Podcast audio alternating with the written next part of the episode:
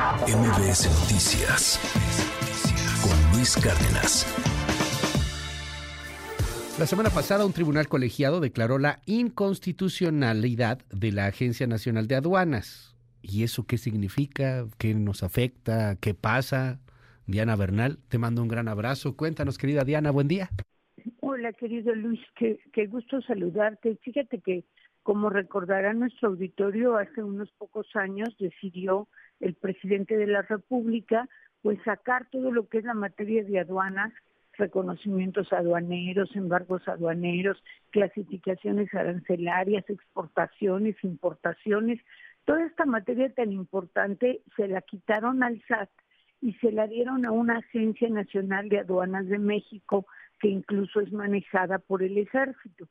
Sin embargo, esto lo hizo el presidente a través solamente de reglamentos que él emite, pero no hay ninguna ley que prevea la existencia de esa agencia y que le dé competencia para cobrar contribuciones en materia aduanera, sino que lo que tiene esa competencia según la ley, pues es el SAT, ¿no? El Servicio de Administración Tributaria.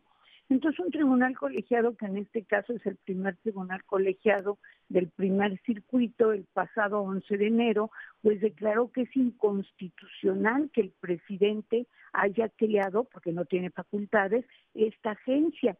Y esto puede tener una gran repercusión, mi querido Luis, porque podría significar que cualquier acto que haya realizado cualquier este, agencia de autoridad de la Agencia Nacional de Aduanas es nulo. Por ejemplo, el, retener un vehículo por considerar que es un vehículo de extranjero y que circula sin permiso en el país, eso puede ser una especie de acto que realiza muy frecuentemente esta agencia, pero también que te reclasifiquen una mercancía al ingresar al país.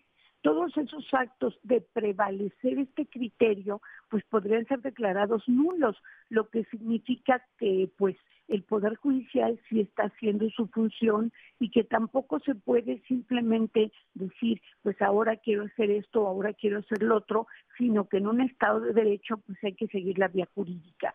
Esta decisión ya es definitiva, pero hay decisiones en otros sentidos, entonces faltaría que otro tribunal que se llama pleno de circuito sentara el criterio definitivo.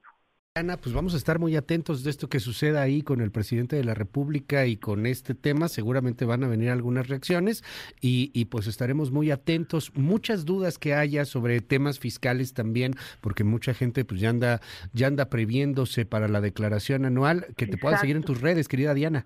Claro que sí, ya platicaremos ampliamente del tema, Luis, uh -huh. y por lo pronto cualquier duda para tu auditorio en X, arroba Diana Bernal la 1 y el LinkedIn por mi nombre, Diana Bernal. Gracias, Diana. Te mando un abrazo. Muy buenos un días. Un abrazo, Luis. Mil gracias.